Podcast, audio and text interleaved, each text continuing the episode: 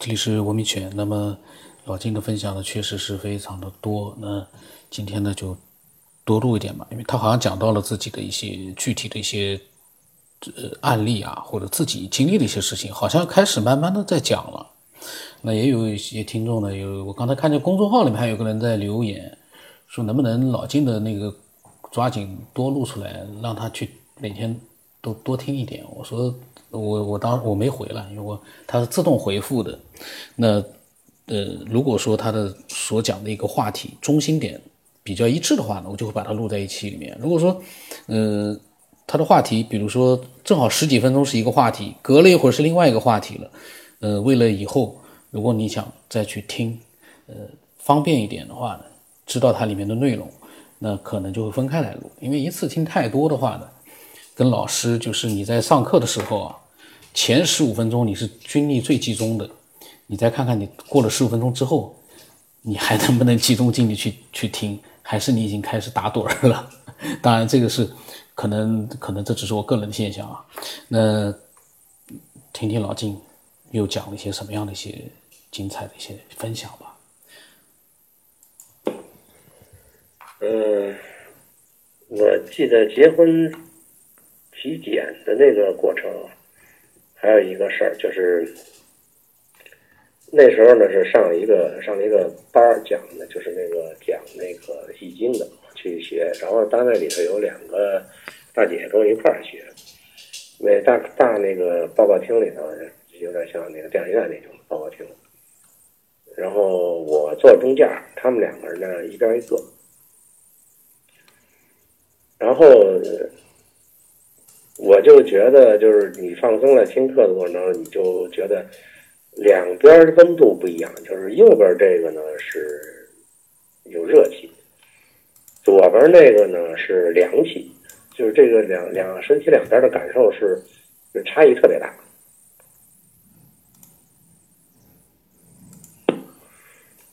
那里头也没有空调，也没有什么吹风的地方，就觉得。呃，实际上他那个凉气是从左边这个人身体上发出来。嗯，后来我就就是整个这半边身子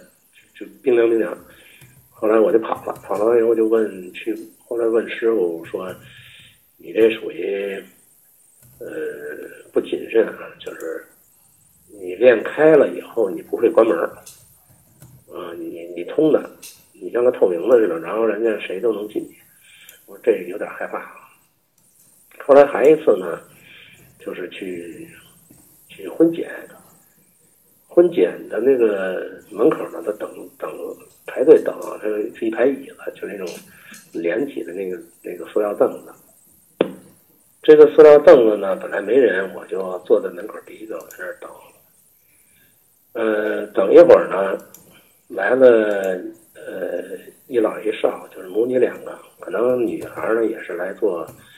呃，做婚检的，让她妈陪着。然后这个，呃，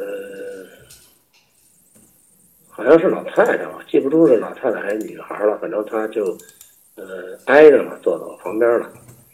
坐旁边那个塑料椅子，想她那个不能动的，所以距离也比较近，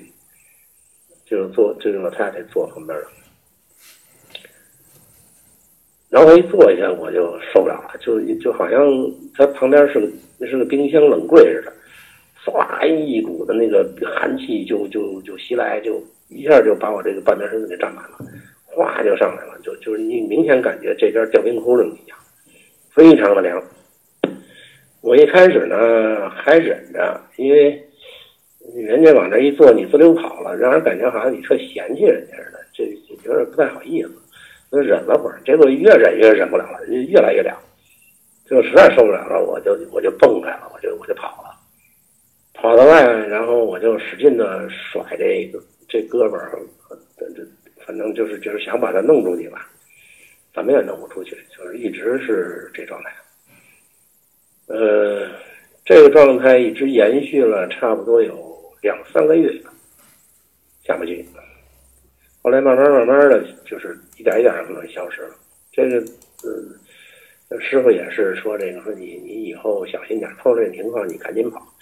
因为你因为你关不住，你要说有这种情况有，你可以能关门，他进不来。他说你呢，你没修到那程度，你没把门啊，你随便让人进，这个，呃，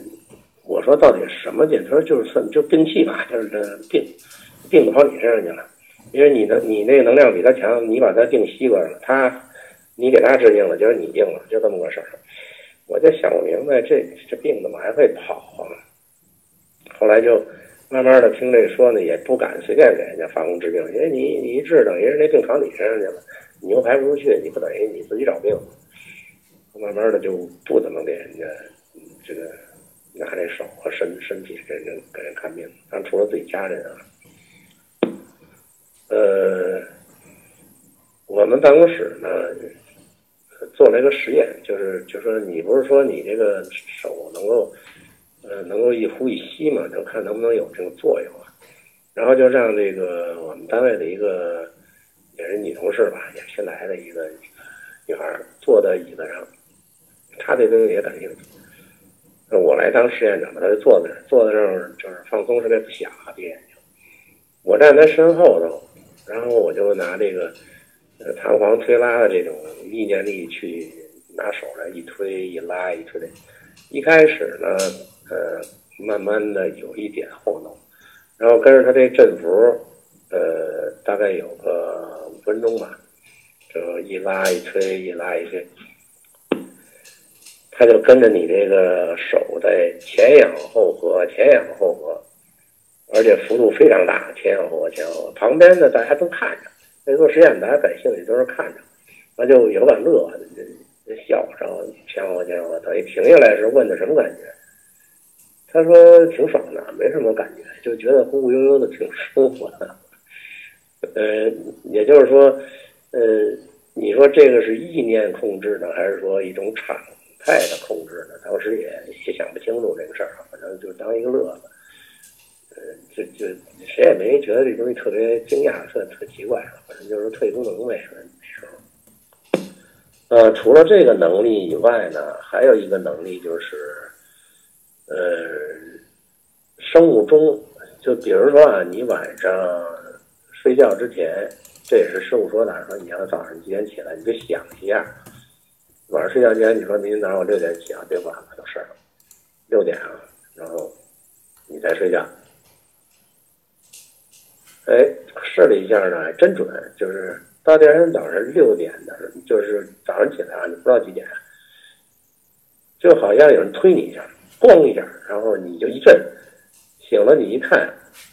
哎，果然是六点，而且是分秒不差，整六点。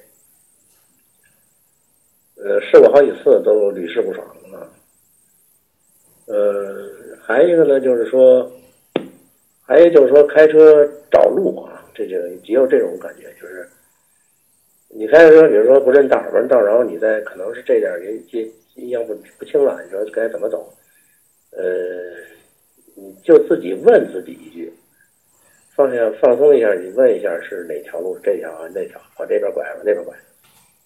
他就会给你身体震动一下，然后就告诉你可能右转或者什么。当然没有声音啊，他就是他就是意识里头告诉你肯定是让你走这个，就几乎是没走错过，就肯定是往这边去。有的时候你自己以为对的时候，你走走错了，走走别的路上去是。他也会突然震你一下，就是告，实际上就是告诉你走错了，这种情况发生过很多次。然后我自己练功时候的感受呢，就有点像那个大家说的那种灵魂出窍那感觉。这个我记得很清楚，就是你一旦呃一开始打坐，或者说你躺着也行，坐着也行，你入静的时候，你总是静不下来。但是呢，它有实际上它有一个坎儿，好像是个门槛儿一样。比如说，你能听见你耳鸣啊，旁边声音啊，或者什么。但你真正一下碰到那个点的时候，碰到那个那个那个节骨眼的时候，哗的一下，什么声音全都消失了，就是一下连耳鸣都没了，什么都没有了，然后就一下变成一个，就好像晕那么一下就进去了。那个晕的一刹那，是很明显的一个不同。所以进了那门槛以后，你就感觉到，呃，很安静，然后很沉，然后有一种很大、很深邃、很空旷的那种那种感觉。当然，呃，不是在做梦啊，因为这个是意识非常清醒，也就是说意意识好像一下跑前面来的那感觉，就是周围的东西的反射好像不是那么明显了，但是你能感觉到你在床上呢。躺着呢，呃，前面是什么，后边是什么，你都非常清楚，定位很清楚。但是就是一下的那个境界感觉不同了，然后你就是不能够这个时候不能够说你特别吃惊、特别害怕什么的，然后就一下就没了，这感觉就抓抓不住了。反正这也是师傅教的，说你甭管，你就保持什么状态，你都保持住，而且保持一会儿，你就会觉得。你就会觉得，突然间你想动动腿、动动胳膊，动不了，就是好像那不是你的，你你的身体，你的就除了意识是你的，整个身体不是你的，你根本指挥不动。你有意识去想去动动，根本动不了，就是就完全忘了。哎，那我胳膊上哪去了？我我脑袋呢？我这脚怎么没感觉呀？就对你对四肢的这种身体的感受，人一般都是。嗯，你你会有感觉的，你胳膊腿什么，你能能感感觉到，他完全感觉不到了，没有了。后来我就瞎想，就觉得是不是这个就叫那个佛说那境界叫忘我呀？就你人把自己给忘了。当时就一直认为是一种忘我境界。这种状态呢，其实都不会保持很长时间，可能也就是个几秒钟或者十几秒钟。因为可能能量能级不够吧，就是你这个那个锻炼的不够，所以他可能维持不住这种状态。然后，呃，最这个这个这个情况出现的次数很多很多的，就是老师一到这个状态就能感觉到就控制不住，就没了。然后你试图想回头，试图想什么都都无济于事，啊，就这么一个感觉。然后慢慢的呢，会感觉到轻。就你很轻，那轻的感觉很很明显，就你老是有一种往上要飘的那种那种感觉。最厉害的有几次呢，就是，嗯，次数不多吧，他确实是飘了，你感觉是离开你的身体了。然后，最厉害的时候呢，就是他老是在房顶上，就你哗哗上房顶，你明显知道你在上面，你在床上头了。你肯定不是在床床那躺着，你你你已经在你身体上面，然后就接近到房顶的时候，你不敢回头，你怕回头的时候一醒过来吧唧就掉回去了。那时候还感觉说会会从上面再摔下来怎么办？就有那么一种，因为不懂嘛，就不敢回头看。但是明显觉得就在离天花板很近，因为很清楚看天花板，然后就觉得那个后边已经很高了，就特别特别恐惧啊。但是你一旦说。想往回看，一恐惧一回来，回来这个感觉化就没了。后来问师傅呢，他就是说这个很正常啊，这种就属于一种出离态，就你出离了，能出离了，那出离也也就是说你跟你的身体之间的那个纠结，你能拽开了，拽开了你能能跑出来。我说什么跑出来？他就说那叫元神，元神跑出来。其实现在说就是灵魂嘛，就是说我们说死后能看见的东西，可能就是那个。啊，就是一个灵魂状态的你，跟你这个肉体可以分开了。当然，我体验到的，我不知道是不是，反正体验到的分开的感觉就是那种感觉。那个我体会过很多次。因为那个时候没有什么理论，也不太懂，也没什么脑洞，反正就是听看，跟着师傅学呗。老老师也不会去讲那么多道理，他也不懂这些道理，他就反正告诉你怎么练就得了。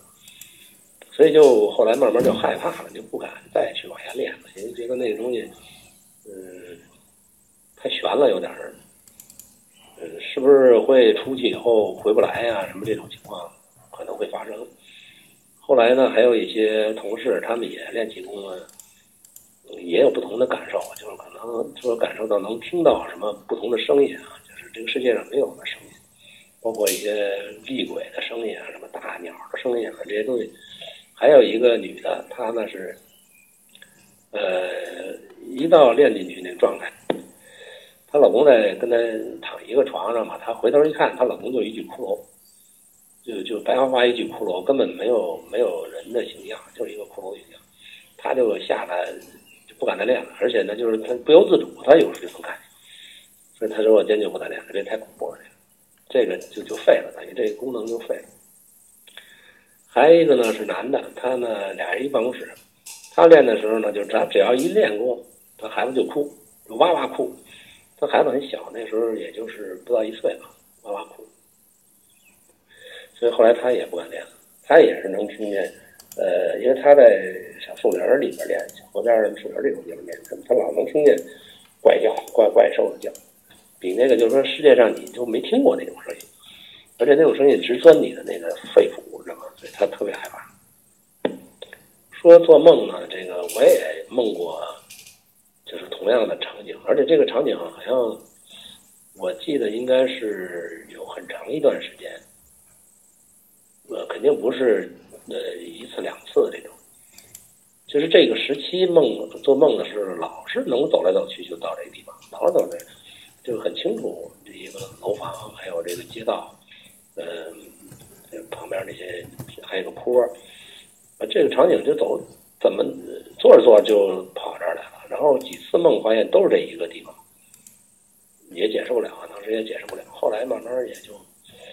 也就不去合计了，现在都没有了，过过后的都没有了。呃，有一次入境了以后，就过了那个门槛以后，呃，就突然间出现一个梦梦境。那时以为就是梦啊，但是不是那种漂浮的感觉？就是突然一个梦境，就是这个梦境里边，那个背景全是黑的，就是非常黑啊，那种黑是很透明的黑啊，你感觉这是硕大的一个空间感，但是呢，什么都没有，然后那个空的地方你都能感觉到那空是由一堆一堆的小小小小小黑点儿组成的，就是那个。透视感非常强，一个黑洞，这个就是这一个黑背景，然后突然出现一个呃少年，一个年轻人，呃白马长枪，拿着一支这个穿一身白，然后拿着这个这个扎枪，这扎枪就冲我来了，然后直接就就奔我这个面前来，越到近前的时候越清楚，这个清晰度呢。可以这么说啊，当时梦境里的那个清晰度，比我看到的所有的什么高清电视啊、电影，这个这个呃电脑啊所所显示的所有的清晰度，都清晰了，不是不是上万倍，就是就多少倍，反正是根本描绘不出来的那种清晰度，透明的很。它那个颜色呢，也是非常。透明鲜亮的颜色，比这个世界上的颜色都鲜亮的多。哪哪怕它是白色，它也比这个鲜亮的多得多。呃，恨不得你能够感觉到，就是他那个枪直接，他也没有太多的什么仇恨啊、恶狠狠的表情都没有，就是直挺的一支枪就就扎过来了。然后眼瞅着他这支枪直接送到我的这个这个咽喉。当时恐惧的恐惧感一下就上来了，然后这个这个枪呢，你明显能看见它这个枪表面的这些，呃呃里边的小坑洼呀，或者那个那个鹰穗子里头扬起那小毛毛啊，那种东西清晰的一塌糊涂，就那种立体感，恨不得比你眼睛看到现实那样来去，呃扎你的那个立体感还要强，那个清晰度还要高。分辨率还要高，非常清楚，然后就感觉一股凉气从嗓子唰就扎过去，然后这个人就消消失了，然后我就从这个梦境里头一下被惊惊醒过来，醒过来以后，这个影像非常非常清楚，就在眼前，当然知道那是梦已经完事儿了，然后但是那个留有的那个残余的那个印象非常清晰，最后还能记得这么清楚。后来我就想，我会不会这是前世的一个，呃，一个一个记忆啊，就翻出来了。因为他那个练功时师傅也说，就是你应你会退回去的，就是你你慢慢练的时候，你会把过去的深层的东西都会翻出来的。比如说，你小学生、小学同学，你记不住名了，到那到那个状态下，你一想，哇，那个历历在目，叫什么名儿，那个都非常清楚，你翻出来了，就跟当时经历一块儿一样。嗯，这种这种情况。后来我觉得会不会是什么前世的东西啊？但是因为你也没有感知到，也没到那个程度，也也就是瞎猜。但是这个嗓子疼呢，是一直。从小到现在，就就没好过，他就一直老有那么一个毛病。后来因为是二十岁以后开始抽烟嘛，就老觉得抽烟就是咽炎呗。嗯，后来有一个高人啊，他给我看过，他说你这不是咽炎，你是喉炎，就经常犯喉炎，咽炎也有，但是喉炎比较厉害。后来我就联想，这确实是不是有一种残留信息啊，留在这儿了？啊，留在留在留在这儿，就是当初跟那个过去是不是有关系啊？这这也是胡胡思乱想。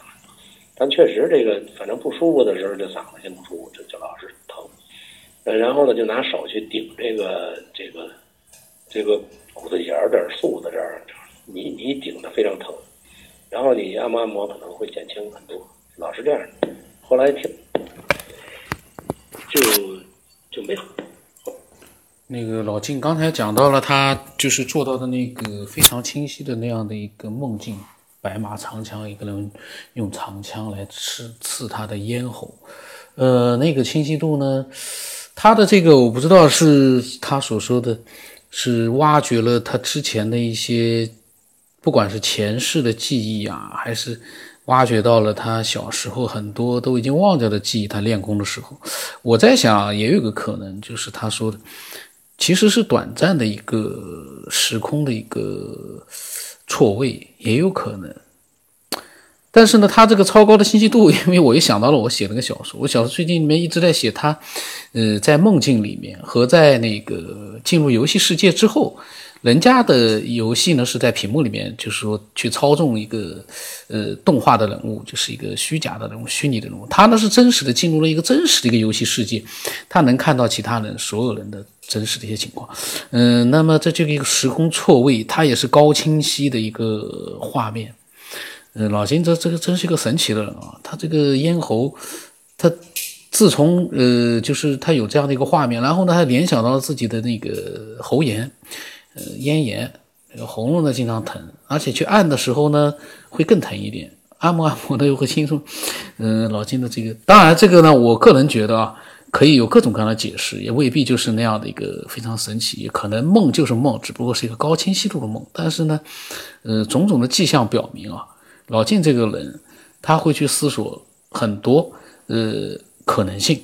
那他所思索的那些可能性，因为他是亲身经历的，那可能会更靠谱一点。我们从旁观者的角度，有的人呢喜欢从旁观者的角度去帮人家去做分析，那个呢其实呢，你就是只能玩玩了。因为真正的像他这样的自己亲身经历的，自己又会去做很多思考的人，他的可能更靠谱一点。呃，所以呢，呃，欢迎每个人的分享自己的真实的经历呢和想法，各种各样的都可以分享，大胆的分享，因为。嗯，在这样的一个话题面前，什么样的想法，只要你是真实的，我觉得都很有意思。那今天呢，录的是蛮呃，还算比较多了。那下一次呢，我们看看老金又发表一些什么样的更神奇的一些事情。因为我感觉啊，他慢慢的，现在只是开始呢，还没有到他讲的那个神奇的那些经历的那一天呢。他讲的那个是四月五号跟我之后跟我分享的，现在才三月底呢。我在想这些还不神奇，我已经觉得很神奇了。那今天就到这里吧。我的微信号码是 B 二五幺零八八八，微信的名字是九天以后。那么欢迎大家都来分享吧。